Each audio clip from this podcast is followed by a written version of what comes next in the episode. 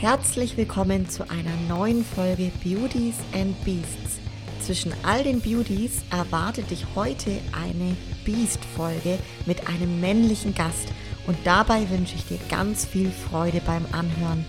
Falls du mir noch kein Abo dagelassen hast, dann freue ich mich riesig über dein Abo und natürlich auch, wenn du diese Folge mit deiner Community und deinen Freunden teilst. Ja, heute zu Gast auf jeden Fall die Kategorie Beast, in dem Fall quasi auch die Kategorie Junioren Beast. Und er ist auf der Jagd nach der jüngsten Pro-Card Deutschlands und heute bei uns im Podcast Max Weintraube. Herzlich willkommen im Podcast, Max, und danke, dass du dir die Zeit nimmst. One Week Out vor Wettkampf Nummer 5. Wie geht's dir? Ja, Johanna, also erstmal vorab ähm, danke für die Einladung. Wir haben uns ja vor ein paar Tagen schon beim Fotoshooting in Köln gesehen. Ähm, hat mich da auch nochmal mega gefreut. Wie gesagt, das ist für mich alles gerade so im Momentum Richtung, ja, einfach nur Passion und gerade durch die, ich habe mich ja letztes und vorletztes Jahr auch vorbereitet ähm, mit dem Traum so zum ersten Wettkampf und Corona und alles kam dazwischen ähm, und bin froh, dass es so dieses Jahr endlich langsam in die Gänge läuft, so wie ich mir das nicht mehr hätte vorstellen können, sondern umso besser und deshalb einfach genau, was ich sagen will, mega cool, dass ich äh, hier sein darf. Ich freue mich auf den Podcast und ja, Genau. Ja, richtig, richtig schön. Hey, du bist mein, mein jüngster Gast und du hast mich gerade wissen lassen, du bist zum ersten Mal in dem Podcast, also ganz viel Premiere ja, hier. Genau. richtig cool. Max, vielleicht zum Anfang, gerade mal, weil der Nachname Weintraube, also wir hatten es schon im Vorgespräch, ich finde ihn total schön. Ich habe dir sogar letztens mal wissen lassen, so ein Name, wo ich mir denke, Mensch, denjenigen würde ich ja gern wegen dem Nachnamen heiraten, weil es einfach ein cooler Nachname ist, den es einfach nicht so oft gibt. Ne? Ähm, vielleicht magst du uns mal mitnehmen, woher kommt dieser Nachname? Der ist nicht so selten, äh, nicht so häufig, ne? Genau, also ursprünglich kommt der Name aus, also oder sprich meine Vorfahren, meine Eltern kommen alle aus der Sowjetunion und ähm, dort ist eben das Alphabet anders und als wir die Pässe übernommen haben, haben die quasi unseren Namen halt eigentlich äh, wird er auch wie Weintraube buchstabiert, bloß die haben es halt irgendwie übernommen und also eigentlich schreiben wir meinen Namen mit V am Anfang, mit OU am Ende. Bloß konnte es in Deutschland halt nie jemand richtig aussprechen und ich werde, seitdem ich denken kann, eigentlich Weintraub genannt von jedem, der meinen Nachnamen liest. Äh, und habe dann irgendwann gesagt, okay, jetzt nennt mich einfach Weintraube. ähm, genau, meine Eltern haben auch mich als Weintraube erzogen, beziehungsweise den Namen immer so aussprechen lassen und seitdem gibt es die Traube. genau. Richtig, richtig, cool. Ja, voll. Also finde ich voll schön, wie sowas irgendwie entsteht, dann auch so dieser Spitzname Traube, ne?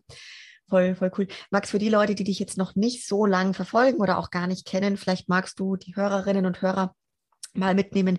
Wer bist du eigentlich und was, was machst du so? Ja, ähm, wer bin ich? Cool. Also ich bin, ich bin die Traube, ich bin der Max.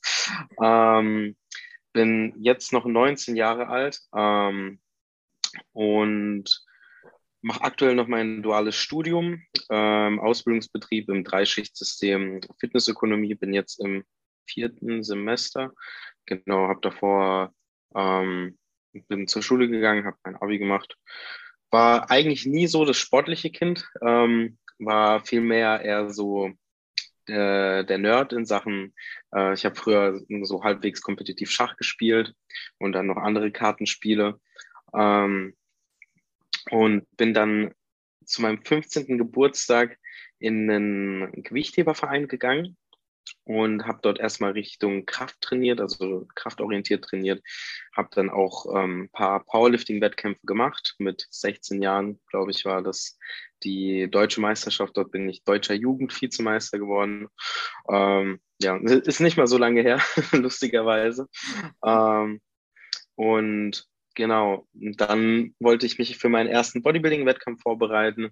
Habe dann zwei Jahre lang durch Corona quasi durchgepreppt äh, was schon sehr, sehr anstrengend war.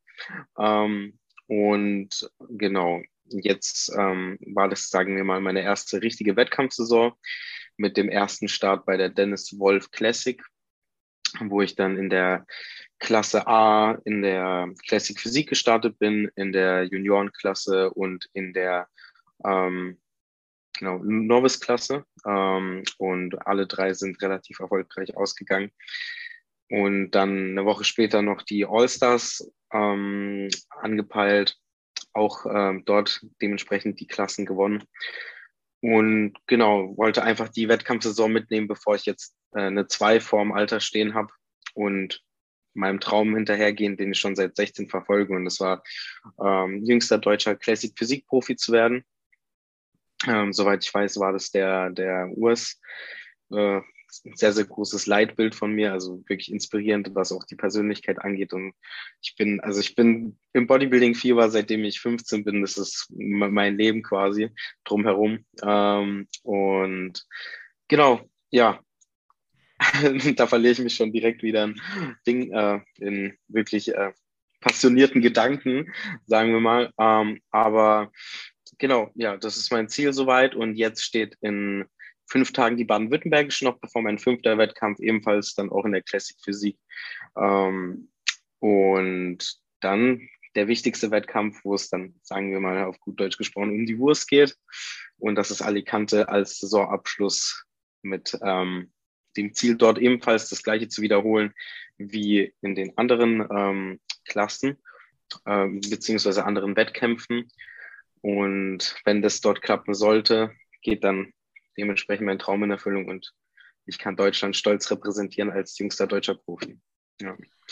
Mega krass. Du hast auf jeden Fall schon echt viel jetzt auch erzählt, äh, Max, von, von dem, was so, was du vorhast und wie der Weg jetzt war. Und ich will da auch noch mal gerne rein. Also das ist ja total geil, zum Beispiel vom, was du erzählt hast, vom kompetitiven Schachspieler über Powerlifting hin zum Bodybuilding. Allein diese ja, Verknüpfung finde ich total einzigartig, ja, äh, muss ich echt sagen, ähm, weil du auch sagst, mit 15 hast du dann auch für dich so das, da war es glaube Powerlifting, dann mit 16 diesen Traum, der jüngste deutsche Klassikphysik-Profi-Athlet zu werden. Ich meine, jetzt auch mit 19, ganz ehrlich, Max, während andere mit Jungs mit 19 irgendwie saufen, kiffen und Mädels im Kopf haben, fightest du halt um deine Pro-Card. Also das ist, finde ich, schon sehr äh, beeindruckend so und, und auf jeden Fall einzigartig. Ähm, vielleicht magst du da noch mal gerade diese paar Jahre zurückgehen zu den Anfängen vom Bodybuilding, weil wenn ich überlege mit 15 Jahren, also ich war damals zwar auch schon mit 15 in einem Fitnessstudio, ne, so ein bisschen am rumhopsen, so neben dem anderen Sport, aber äh, wie kam bei dir wirklich dann so diese Passion und dieses, ich will der jüngste deutsche Classic Physik Profi werden? Wie kam es dazu? Ähm, also zum Kraftsport per se kam es immer dadurch, dass ich denke, so ein inneres ähm, fehlendes Zugehörigkeitsgefühl bei mir äh, vorhanden war. Einfach durch die ganze Werdelaufbahn. Meine Eltern kamen nicht aus dem gleichen Land. Wir waren in einem Viertel, wo tendenziell ähm, die Leute sehr verschieden waren, auch viel von finanziellen Hintergrund. Und ähm, ja, das war nie so, dass man sich in der Jungsrunde abends, klar, man hat dann doch Sachen unternommen, aber es war immer so, man, ich wollte immer irgendwie was Eigenes machen und äh, nie so das Klassische, wie man es kennt, äh, Freitagabends raus und ähm, also in dem Alter war es noch mehr vermehrt dann äh, nur an der Playstation hocken und Chips essen und Red Bull trinken und alles. Und es war dann irgendwann nicht mehr meins. Habe ich gesagt, ziehe ich die Reißleine und fange an, irgendwas Produktives zu tun. Und es war dann der Sport in dem Sinne. Und sobald ich gefühlt die erste Kniebeuge in so einem halbschimmligen Power Rack gemacht habe, habe ich das erste Mal gesehen, dass ich durch meine eigene Leistung ähm, Fortschritt verzeichnen kann. Und dann dieser, dieses Gefühl von, du hast selber was erreicht und kannst auf etwas hinarbeiten. Ähm, dieser, dieser, dieser kontinuierliche Progress, der hat mich einfach gefesselt. Und dann wollte man hinsichtlich Kraftwerten. Also zunächst war es bei mir erstmal abnehmen und alles und dann, ähm, dann war es oh, Kraftwerte aufbauen und dann war das irgendwann ähm, gleich, aber auch immer ähm, diese Machiavelli Motivation Videos kennst du bestimmt, falls die Leute oder die äh, Leute im Podcast, die gerade zuhören, das nicht kennen, das ist so eine Motivationsseite, dann gibt's äh, Videoclips, die man da zusammenschneidet und ich fand das einfach alles sehr inspirierend, da man dort einfach so diese Arbeitsethik irgendwie cool rübergebracht bekommen hat. Und äh, ich wollte immer dann so eine Mixtur aus Kraft und Ästhetik repräsentieren. Ähm, das war auch zeitlang mein Ziel, so ähm, jüngster, stärkster deutscher ähm, äh, Jugendathlet zu werden mit 18. Hat leider nicht geklappt, weil dort dann alle Wettkämpfe abgesagt wurden in dem Jahr. Ähm, das war, da habe ich mich zeitgleich auf einen Powerlifting-Wettkampf vorbereitet, äh, in der Jugendklasse und auf äh, einem Bodybuilding-Wettkampf. Und das war das erste Corona-Jahr dann. Mhm. ähm, genau. Und dann habe ich mir gedacht, ich will sowieso langfristig, ähm, war das dann, glaube ich, die Classic Physik Olympia, wo Chris Bumstead dann ähm, Zweiter geworden ist, hinter Brion Ensley, 2000, lass mich lügen, 19 müsste das gewesen sein. Und ich fand die Ausstrahlung, die, die Wiedergabe von, von etwas, was man liebt, so gut rüberzubringen und das in so einer kunstvollen Form, ähm, wollte ich dann auch irgendwann mal einfach den Leuten wiedergeben und zeigen, wie geil eigentlich manche Facetten sein können vom Sport, wenn du die dann auch wirklich ähm, durchlebst und wirklich mit Herz durchlebst. Und genau, ja, dann habe ich geguckt, okay, welcher Verband, wie, wohin geht es langfristig ähm, und welche Schritte und äh, passt das Fundament. Und dieses Jahr habe ich gesagt, traue ich mich ran und guck, was dabei rauskommt. Ja. Mega, mega schön. Da direkt so die Frage an dich, hattest du von Beginn an dann einen Coach bei dir an der Seite, der gesagt hat, auch beim Powerlifting jetzt, ne, wie du an die Sache rangehst? Oder hast du dir damals dann wirklich am Anfang alles so selber zusammengesucht, recherchiert und angefangen? Diesen Moment vergesse ich nie. Also, Grüße gehen raus an Gregor. Hab dich nicht vergessen, werde dich nie vergessen.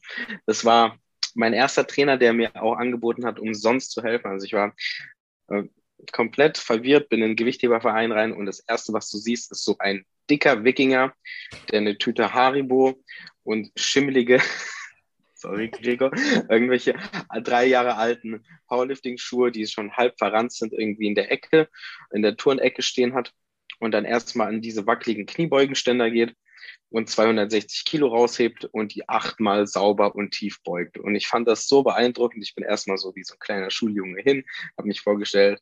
Ähm, und er war einfach so, so eine autoritäre Person in dem Moment, dass ich gesagt habe, du, bring mir einfach mal bitte was bei, so. Und dann hat er mir auch vollkommen umsonst die ersten Pläne geschrieben, auch alles ausperiodisiert. Im Powerlifting arbeitet man ja vermehrt mit Prozenten und mit dann einer linearen Progression beispielsweise.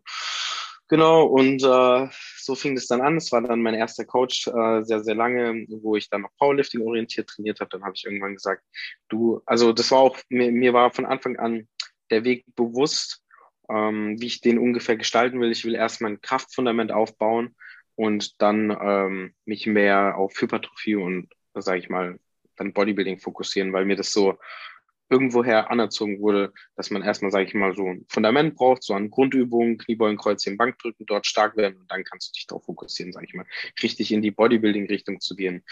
Dann habe ich ähm, sehr lange selber ähm, auf eigener Hand, ähm, ja, genau, ein bisschen rumtrainiert und habe mir dann den ersten Coach beiseite gesucht für die Vorbereitung bei der GNBF. Das war der ähm, Sebastian Ehmann, ähm, auch ähm, mit den ganzen Wiener Jungs äh, in Kontakt und alles. Also ein sehr, sehr, sehr, sehr, sehr, sehr ähm, intellektuell wohlhabender Mensch, sage ich mal. Auch von dem konnte ich wirklich sehr, sehr viel mitnehmen.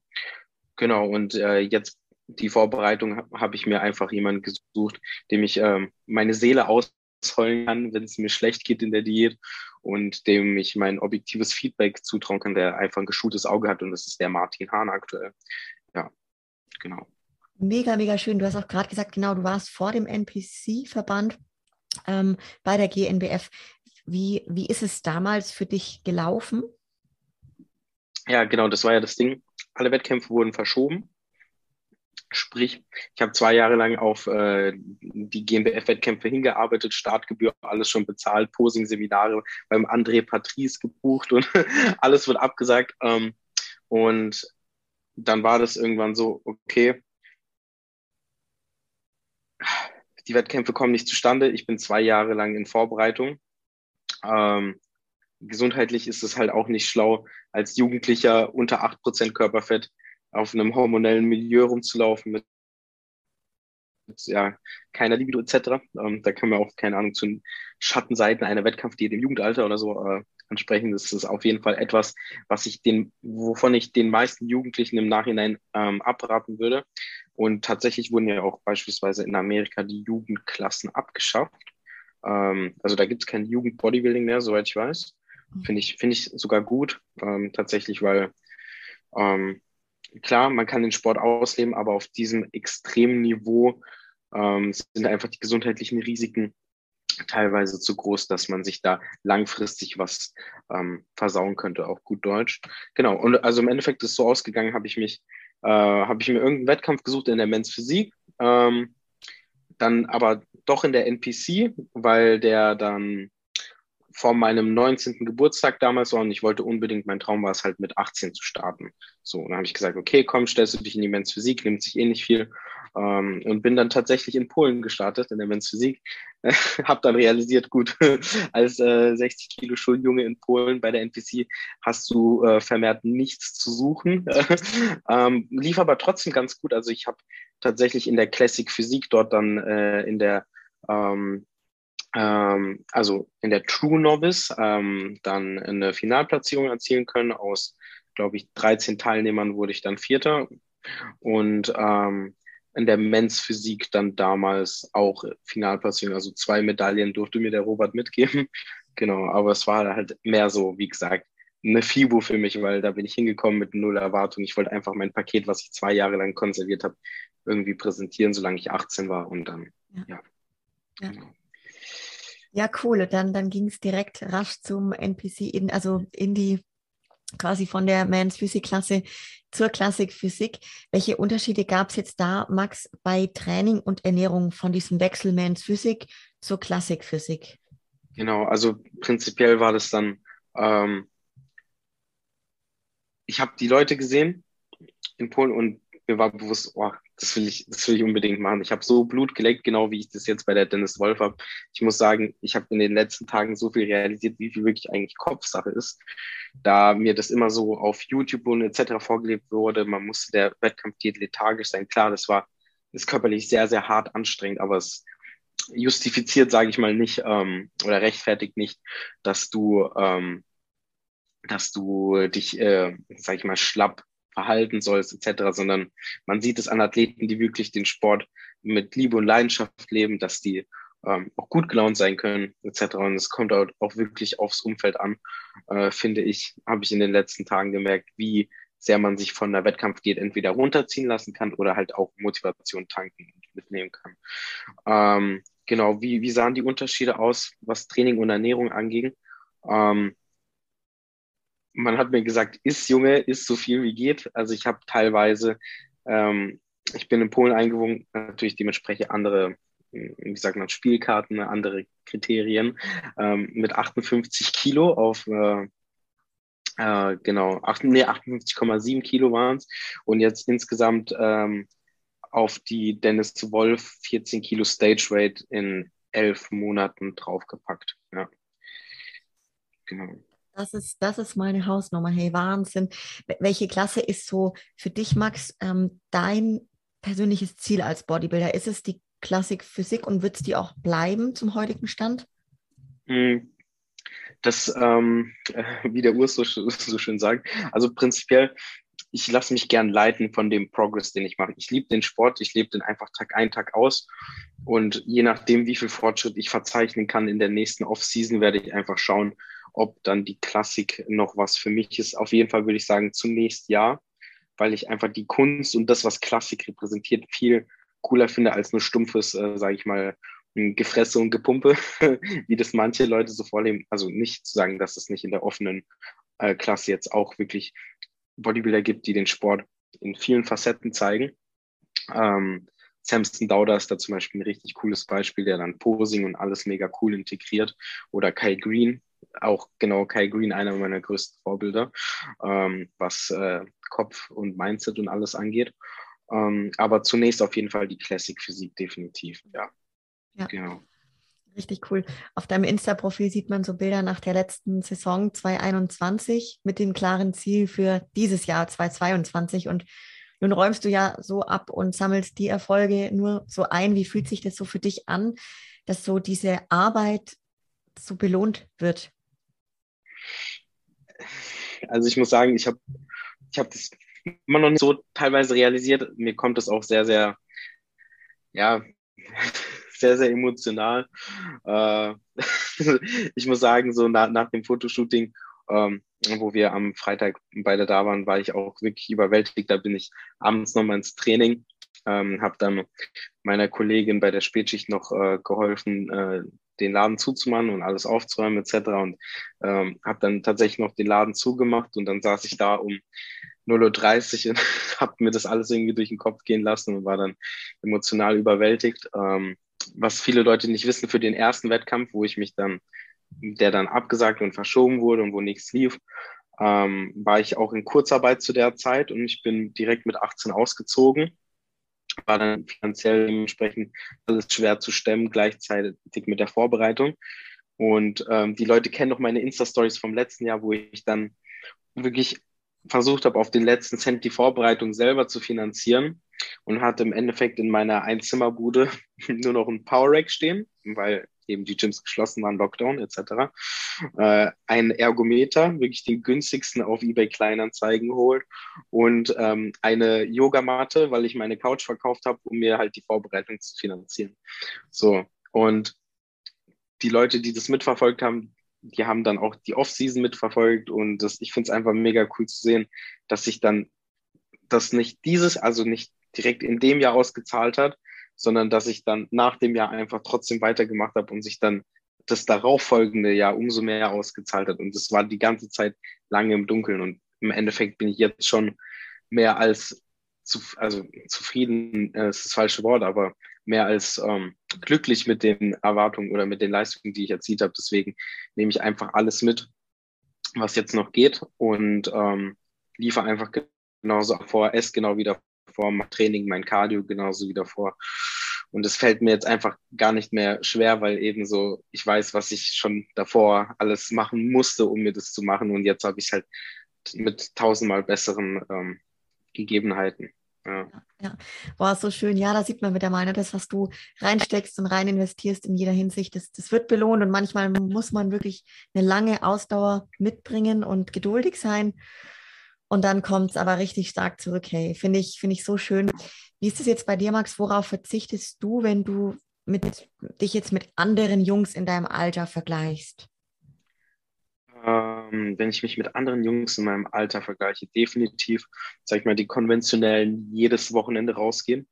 Ähm, nicht zu sagen, dass man, also ich, ich finde es richtig gut, dass ich auch einen Freundeskreis habe, der nicht nur Bodybuilding macht, sondern dass man einen Freundeskreis hat, der verständnisvoll ist, den ich sehr lange kenne, bei dem man auch einfach, sage ich mal, äh, wir wohnen auch alle sehr zentral in Mannheim, das ist ganz cool. Und wir können uns einfach auf eine entspannte Runde mal hinhocken, zwei Stunden reden und dann ähm, kann der eine zum Beispiel seine Kippe rauchen und der seine, seinen Energy trinken und der seine Chipstüte essen und du sitzt da mit der Tupperdose. Aber für mich ist es tendenziell gar kein Verzicht, weil ich das schon mache, seitdem ich 15 bin. Hm, worauf ich verzichte, im Gegenzug zu anderen Menschen in meinem Alter wäre wahrscheinlich wirklich dieses exzessive Party machen, exzessive Saufen jedes Wochenende äh, kontinuierlich. Ich muss sagen, ich habe jetzt auch in meinem Leben jetzt zweimal Alkohol getrunken. Ja, genau, also ähm, ja, genau, das ist wahrscheinlich auch so ein Ding. Ähm, genau, aber ansonsten bin ich einfach jemand, der sein Hobby liebt und lebt. Ich kenne auch genug Leute, die spielen Gitarre wie ein Verrückter oder ähm, sind, schauen Animes. Ja, und ich mache Bodybuilding. ja. voll, voll schön einfach. Also ich finde es auch so, so wertvoll, wenn man als Mensch das gefunden hat. Ne? Ich wünschte, das kann, wird jeder auf jeden Fall mal tun. Und mega cool. Du hast vorhin mal kurz gesagt, Max, dass du so ein paar Schattenseiten auch ähm, gern vielleicht beleuchten möchtest, auch gerade für viele, die jetzt auch in dem jungen Alter hier dabei sind und gerade so in den Anfängen des Bodybuildings sind. Was waren für dich jetzt so arge Schattenzeiten oder vielleicht auch Learnings, ne, wo du sagst, Mensch, das muss nicht unbedingt nochmal sein, das würdest du gern weitergeben? Ja, also Schattenseite Nummer eins wäre wahrscheinlich exzessiver YouTube-Konsum. ähm, und dieses Vorleben von, was Fitness eigentlich sein soll, ist sehr, sehr gefährlich, wenn man da einen extremistischen Ansatz fährt. Ähm, wenn du es nicht anders weißt und dir ein Gerät in die Hand gegeben wird, wo du Zugang hast zu Social Media, dann nimmst du als Kind vermehrt Dinge für voll, die jetzt vielleicht eher aus marketingtechnischer Sicht plump von irgendeinem Influencer gesagt wurden. Und dann wird gesagt, mach das so und so und das muss so sein. Und dann, früher war ja Fitness-YouTube noch tausendmal schlimmer. Ne? Also es, ähm, und dann wurden teilweise Halbwahrheiten erzählt und irgendwelche extremistischen Ansätze von gar keine Kohlenhydrate und ähm, sorry, irgendwelche Routinen, Sixpack-Routinen, die du dann exzessiv zehnmal am Tag machen musst oder äh, diese Dinge, die du nicht darfst, vor allem, also irgendwelche Verbote, die dir in den Weg geleitet werden. Sowas finde ich halt gefährlich, wenn du das als Kind annimmst und dich dann als, ähm, als äh, Resultat äh, irgendwie von deinen Freunden isolierst, weil du sagst, ja, okay, ich brauche unbedingt meine acht Stunden Schlaf getaktet auf den Punkt genau und mein, äh, mein Biorhythmus muss da sein, weil sonst funktioniert das alles nicht. Und das, also das Lernen, das Bodybuilding etwas gelassener in deinen äh, Lebensstil zu integrieren, fehlt dann halt an der Stelle, wenn du als Jugendlicher dich zu sehr äh, Tunnelblick technisch da rein verfährst. Und als ähm, Schattenseite oder Resultat davon war halt eben auch sehr lange wirklich soziale Isolation. Und was ich ähm, in dieser Prep gemerkt habe, war, dass mir die Leute eben also ein kompletter Trugschluss war das, dass die Leute mir mehr Kraft gegeben haben, als dass man sich irgendwie von Leuten abwenden muss oder im Tunnelblick äh, sein muss. Und es war einfach ähm, Menschen, die gar nicht wirklich was mit dem Sport zu tun haben, sondern einfach nur ein offenes Wort für dich hatten, ähm, haben dir so viel Kraft gegeben, die Wettkampfvorbereitung durchzuziehen. Und auf sowas würde ich dann halt nicht verzichten wollen, wie das dann oft propagiert wird, ähm, oder propagiert wurde, wenn es dann so um dieses Bodybuilding Lone Wolf Mindset ging. Ja. Ähm, genau. Also ich finde, man kann, man kann sich immer gegenseitig pushen und wenn es einem schlecht geht, dann kannst du auch Leute ansprechen, die jetzt nichts mit dem Sport zu tun haben oder auch einen komplett anderen Lifestyle leben. Ansonsten, ähm, was waren sonst noch Learnings? Ähm, nicht zu, nicht zu sehr verbissen sein also eine Mixtur aus ähm, wirklich Drang nach Fortschritt, aber nicht dieser ähm, Perfektionismus, der dich abhält, davon Dinge zu tun, die eigentlich notwendig sind. Also es ist ein bisschen schwer zu erklären, aber ähm, im Endeffekt, wenn man, wenn man davon ausgeht, dass man alle Dinge perfekt machen muss, dann verrennt man sich in so vielen kleinen Details im Bodybuilding, die eigentlich gar keine Relevanz haben. Und als Ergebnis siehst du dann einfach, dass du dich im Kreis drehst, weil du viel zu viele Dinge zu überanalysierst. Du siehst Anfänger, die machen sich Gedanken über, ja, in welchen Prozenten RPEs, Rep Ranges, Reps in Reserve muss ich trainieren, damit ich die optimalen Resultate erziele. Und da habe ich meine Makros genau an dem Tag um, um zwei Gramm Kohlenhydrate übertroffen und meine ganze Woche ist deswegen äh, im Eimer und deswegen gehe ich jetzt zwölf Donuts essen, weil das hat eh alles keinen Sinn mehr. Ähm, sowas würde ich dann den Leuten versuchen anzuerziehen. Auch gerade, ich habe auch ein paar Jungs im Coaching, die dann alles sehr, sehr perfekt machen wollen. Und dann sage ich, du, hör mal zu, ähm, so wild ich kann sagen, ich versuche einfach Tag für Tag schlaue Entscheidungen zu treffen und im besten Wissen und Gewissen in deinem Sinne zu handeln. Also mhm. dich selber einfach nicht zu belügen. Ja, genau. Das sind so Learnings. Das ist echt krass, Max, weil manchmal denke ich, es ist Wahnsinn. Also du könntest jetzt auch irgendwie zehn Jahre älter sein und mir gegenüber sitzen und ich würde es dir auch abnehmen, einfach auch von dem, wie du entwickelt bist, finde ich, ne? wie du sprichst, was für Learnings du da eben in so jungen Jahren schon gemacht hast und wie du an die Sache rangehst, auch so von der äh, Mindset-Komponente, ne? also echt ha äh, Hammer. Hast du da für dich auch irgendjemanden wie so einen Mentor oder so an der Seite gehabt? Oder sind es wirklich einmal, dass du sagst, du beschäftigst dich halt viel damit, auch mit deiner Person, mit deiner Entwicklung und, und hast halt so deine Inspiration, deine Vorbilder, nach denen du dich dann ausrichtest? Ähm, einen speziellen direkten Mentor jetzt nicht. Ich habe, muss ich sagen, wirklich sehr, sehr, sehr, sehr, sehr gute Freunde, für die ich sowas von unmenschlich, also ich kann es nicht in Worte schreiben, dankbar bin. Ich habe so ein gutes Umfeld um mich herum mittlerweile, die, wenn du irgendwas auf der Seele hast, wo du dir unsicher bist und was du vielleicht ausdiskutieren musst, damit du das selber nochmal besser reflektieren kannst, da habe ich einfach Ansprechpartner links und rechts. Und sowas ist so wertvoll fürs Bodybuilding. Und ich bin wirklich der Meinung, dass wenn du ein erfolgreicher Wettkampfathlet werden willst, schaffst du keine Wettkampfdiät ohne den richtigen Support und kannst demnach auch keine Learnings draus ziehen, sondern wirst dich vermehrt eher in irgendeiner Philosophie festhängen, die vielleicht gar nicht die richtige für dich ist. So war das bei mir sehr, sehr lange. Ähm, und so sehe ich das auch leider bei sehr vielen Athleten, die sehr, sehr engstirnig sind und nicht facettenreich denken können. Mhm. Mm, und ich muss sagen, ich habe so viel Zeit in Bodybuilding Podcast, also alles investiert. Jede freie Sekunde in meinem Lebensalter von 14 bis 18 habe ich gefühlt alles, alles, was man durchhören kann, durchgehört. Auch ich habe wahrscheinlich, wenn man bei deinem Podcast durchgeht, so alles auf grün Leiste bei Spotify hängen. Und ähm, ich verbringe einfach gerne, ähm, sage ich mal, alles mit dem Thema drumherum. Deswegen war das für mich auch sehr, sehr, sage ich mal, überwältigend, als ich dann die ganzen Leute, von denen ich Videos gesehen habe damals und wirklich intensiv Videos, so Leute, die, die ich fast schon kennen würde, würde ich sagen, so mal in Real Life kennenzulernen und dann ähm, auch noch, sage ich mal, unter den Umständen war das halt für mich einfach mega.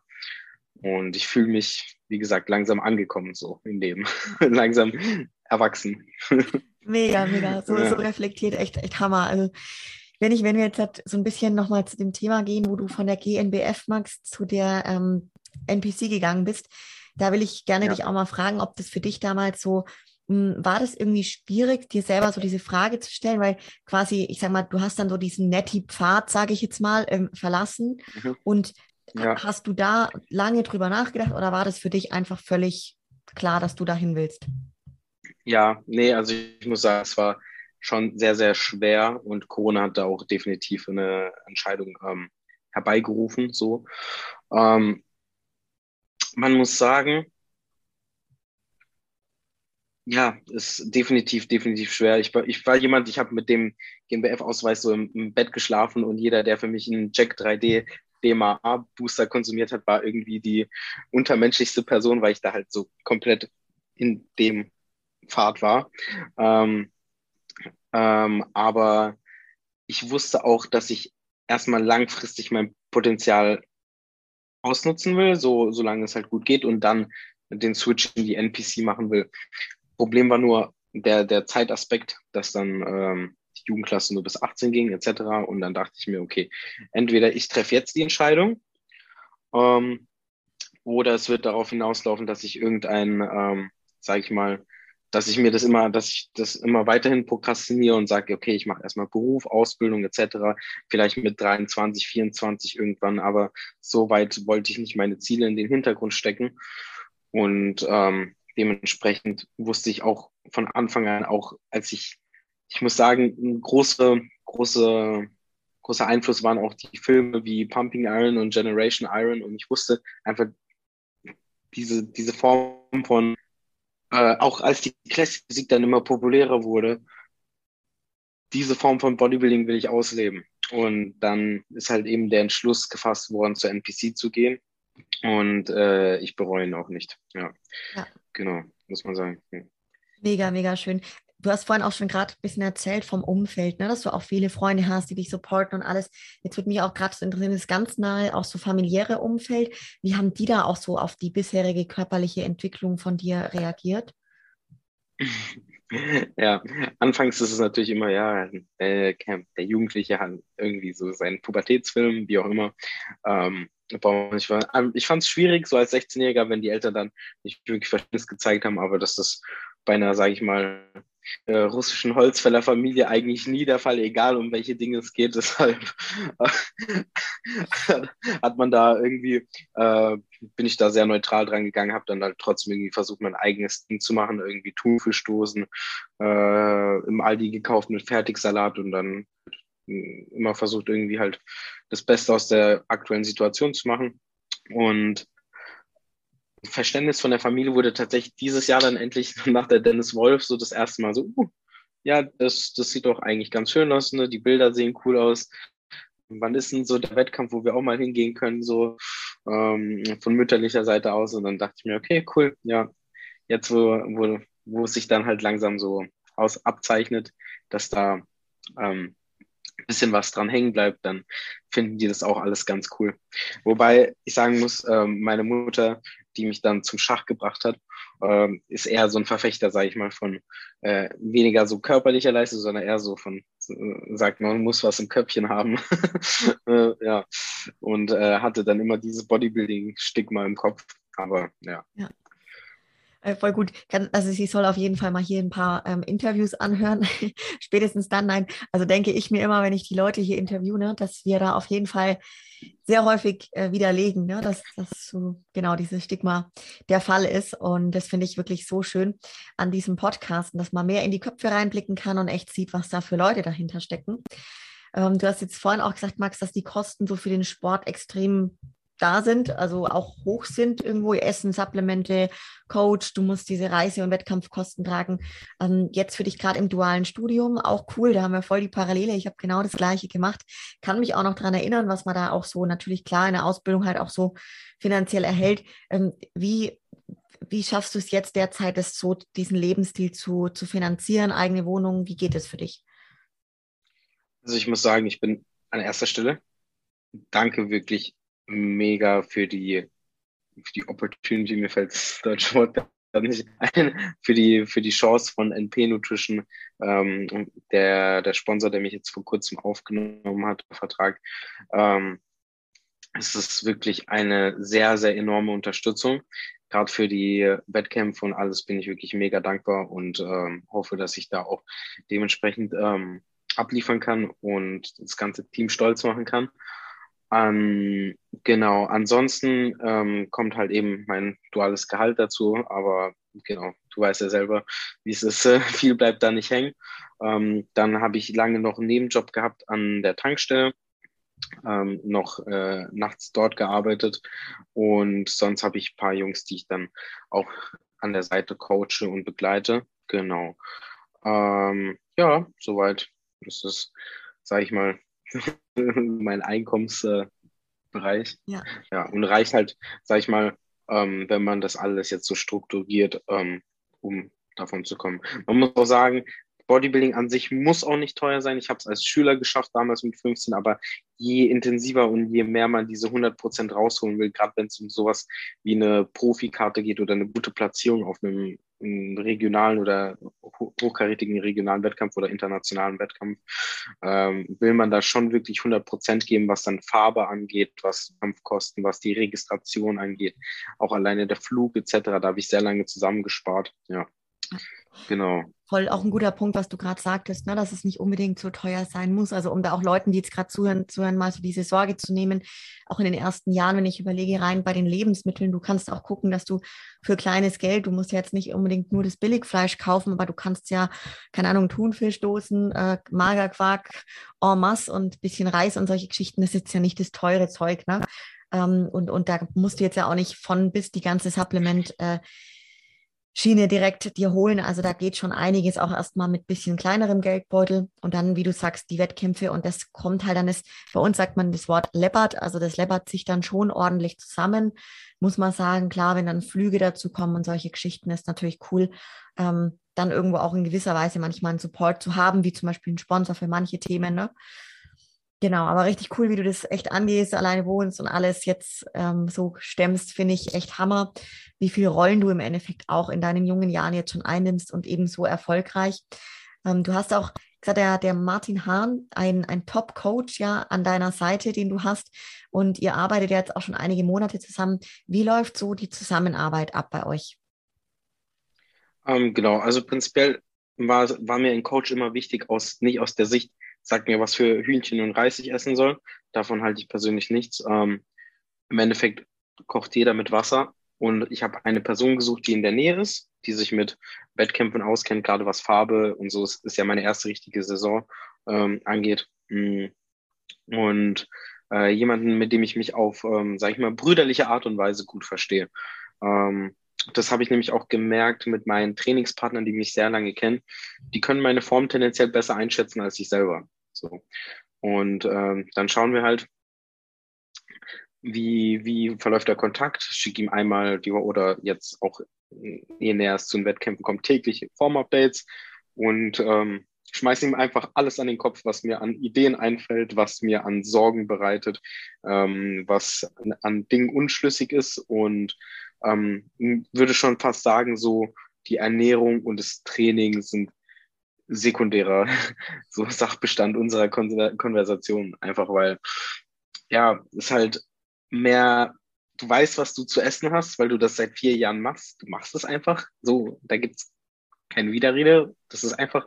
Und das Gute ist, ähm, er ist auch kein autoritärer Coach. Ähm, ich muss sagen, ich habe die ganze Prep aufgrund der Schichtarbeit äh, mehr oder weniger if it fits your macros betrieben, wenn man so will. Also jetzt nicht dieses ähm, propagierte, ich kann Snickers und Eis essen in der Wettkampfdiät, sondern vermehrt, ähm, ja, wenn es äh, von den Schichtzeiten nicht gepasst hat, habe ich halt Mahlzeit 1 und Mahlzeit 3 getauscht. Und wenn das mal auf Arbeit nicht da war, habe ich dann halt statt Huhn Garnelen gegessen. Und im Endeffekt kennen wir alle Physik und Physik kann keiner austricksen. Und ähm, im Endeffekt kann man auch mit ähm, Fertigsalat aus dem Aldi, wenn man denn die Soße weglässt, ähm, zum Beispiel und einer Dose Thunfisch, genau die gleichen Resultate erzielen. Ähm, mit äh, wie mit Brokkoli und Huhn. Da gibt es nichts Magisches. Klar, Mikronährstoffe sind etwas verschieden. Der eine verträgt das andere besser als das andere. Aber wir haben einfach versucht, Tag für Tag kluge Entscheidungen zu treffen. Ich habe ihm am Ende der Woche immer ein Resümee, ein Fazit gezogen und geschaut, wo wir dann äh, Verbesserungsvorschläge oder Ansätze fahren könnten. Genau. Und ich finde, das ist die beste Art von Coaching tatsächlich, wenn der Coach nicht so engstirnig und festgefahren ist, natürlich ein Konzept hat, hm, aber auch eben Kommunikation der wichtigste Faktor ist. Ja. Finde ich voll schön, weil ich das selber auch im Coaching ähm, total schätze. Jetzt gerade auch zum Beispiel in Zusammenarbeit mit meinem Coach. Mir ist extrem wichtig ist, dass diese Basis einfach da ist, weil wie du sagst, so das, was du tun musst, ist irgendwann klar nach ein paar Jahren Bodybuilding, ne? Und dann geht es aber halt einfach um die, die anderen Themen auch. Also finde ich richtig schön. Kommt für dich jetzt selber so in Frage, Max, dich auch mal so komplett eigenständig vorzubereiten ohne Coach? Ähm, ich muss sagen, ähm, vermutlich, hm, je nachdem, wie man es eben handhaben will, ich bräuchte auf jeden Fall jemanden, bei dem ich mich ausheulen kann in der Wettkampf. Ich glaube, jeder Wettkämpfer kennt das. Irgendwann verliert man dieses objektive Auge für sich persönlich einfach komplett. Man denkt, man ist zu flach, man denkt, man ist zu wässrig. Ähm, man denkt, man müsste hier Cardio erhöhen oder da Schritte reduzieren. Und das ist so eine emotionale Achterbahn, weil man eben auch diesen Drang hat, wirklich ähm, sich von der besten Seite an Tag X zu präsentieren und sich dann unschlüssig ist, einfach weil vielleicht die Stimmungslage an dem Tag kacke ist, auf gut Deutsch gesprochen. Ähm, ja, genau, aber ähm, alleine vorbereiten tendenziell nicht, wenn dann auch wie mit Martin ähm, so in gutem brüderlichen Austausch von jemandem, von dem ich eine hohe Meinung habe. So, ja. genau. Ja. Also keine, keine Diktatur, so nach dem Motto, ess hier 300 Gramm Reis, wenn du 300 Gramm Kartoffeln isst oder, oder 300 Gramm Couscous stattdessen, dann bist du ein schlechter Mensch und sagt so, du wirst niemals was erreichen in deinem Leben.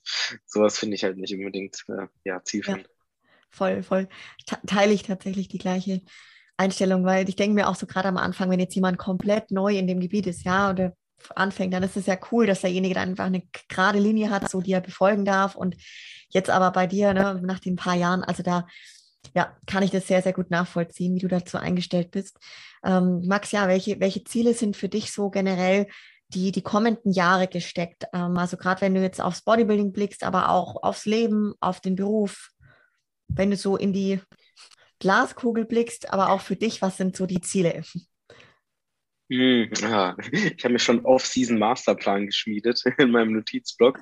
Ähm, ich habe auf jeden Fall ein paar Kraftwerte, ähm, die ich erreichen will in den Zielen. Mir ist es immer wichtig, dass ich, nachdem ich ein großes Ziel erreicht habe, nicht, ähm, also klar, sage ich mal, nicht weiter so auch das zu genießen und alles, aber sich auch direkt neue Ziele zu setzen, einfach um nicht in so ein Loch zu fallen, wie das manche Leute dann wahrnehmen. Ähm, deswegen mehr vermehrt auf Performance. Dann Wert zu legen in der Offseason. je nachdem, wie halt Alicante ausgeht, entweder ähm, dann äh, neue Wettkämpfe ins Visier nehmen, dann wahrscheinlich im Frühjahr. Also erstmal wirklich ein Jahr komplett ähm, Off-Season und ähm, weiterhin ähm, mein äh, Coaching ausbauen. Sprich, weiterhin Leute in mein Coaching aufnehmen, mein Studium beenden.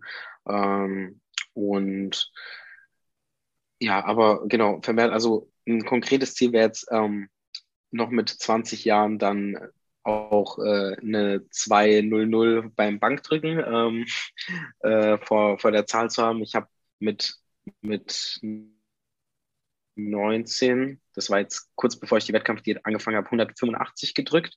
Und äh, so meine, sag ich mal, ähm, Lieblingsdisziplin. Und ich habe es auch schon mit dem William, unserem lieben Teamkollegen, Grüße gehen raus, äh, abgemacht, dass wir beide uns mal auf eine Bankdrück-Session verabreden, sobald ich wieder gut im Futter bin. Und da drücke ich dann hoffentlich, sobald ähm, die Kraft wieder da ist, ähm, vermehrt dann hoffentlich irgendwas mit einer 2 vor der Bank.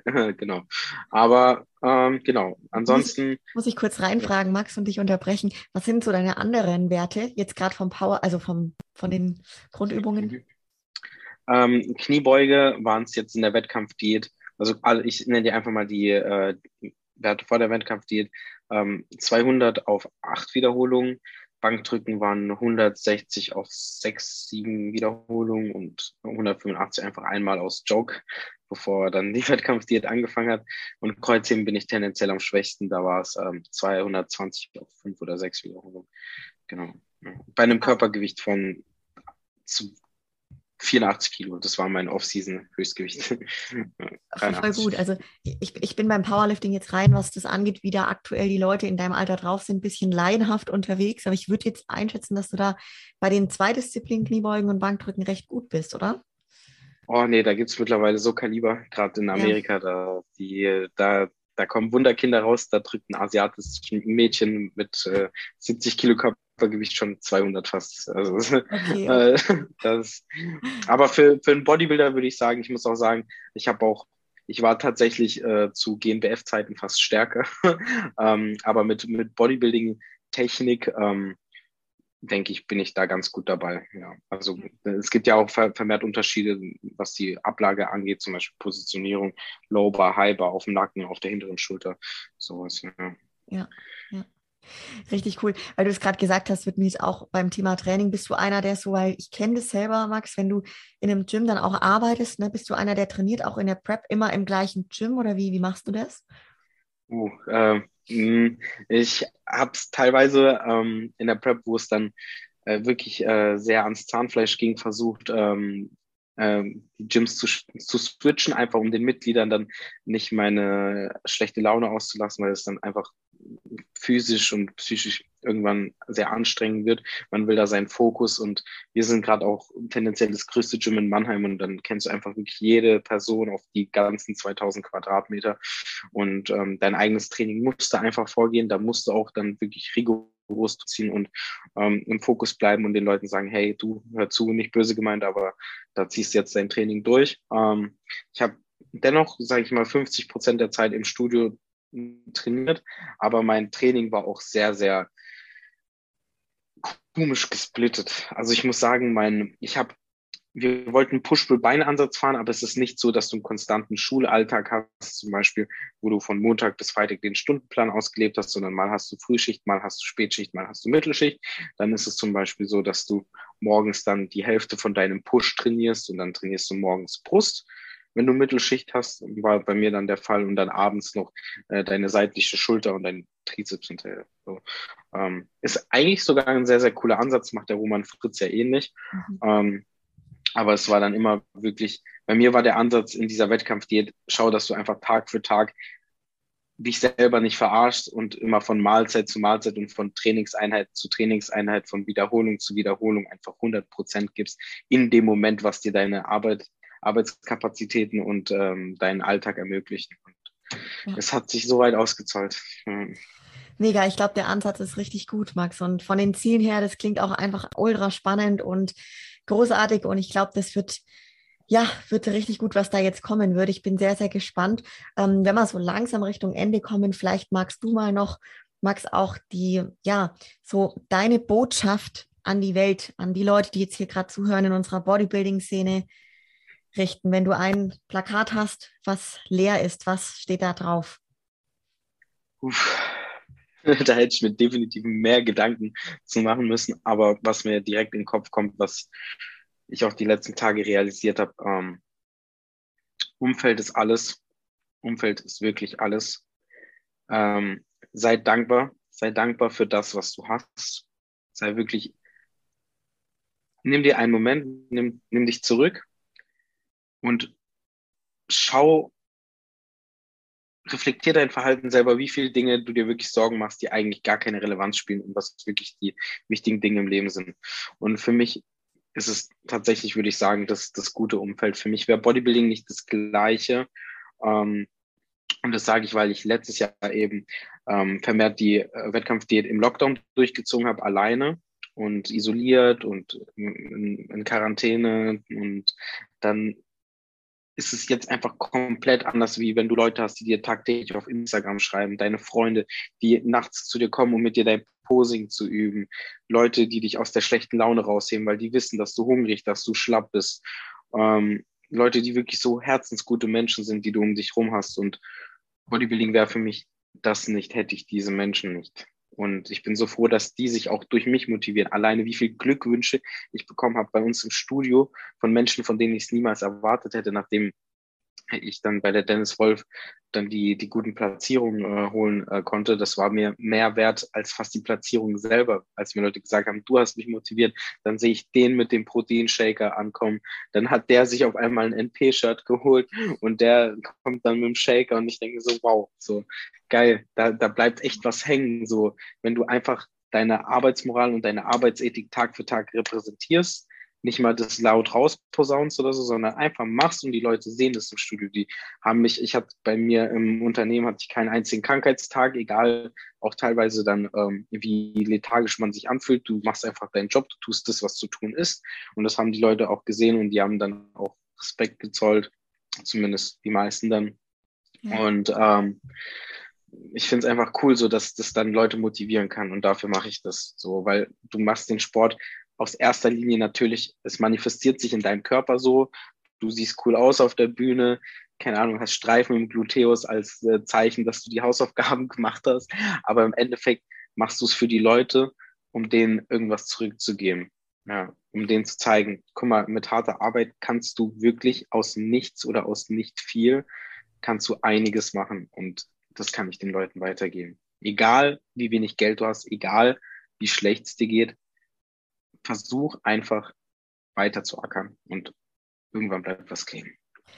Mega schön, Max, die Worte so Richtung Ende dieses Podcasts. Ich glaube, das wird nicht der letzte Podcast mit dir gewesen sein. Ich habe da schon eine gute Ups. Idee. Und ähm, ja, auf jeden Fall, falls die Leute dich noch nicht auf Instagram verfolgen und deinen Weg dann, Leute, guckt in die Show Notes. Ich blende alles unten ein. Da findet ihr den Max und du heißt, glaube ich, äh, sag mal, wie du heißt auf Instagram. Max und dann Weintraube wie die Weintraube einfach.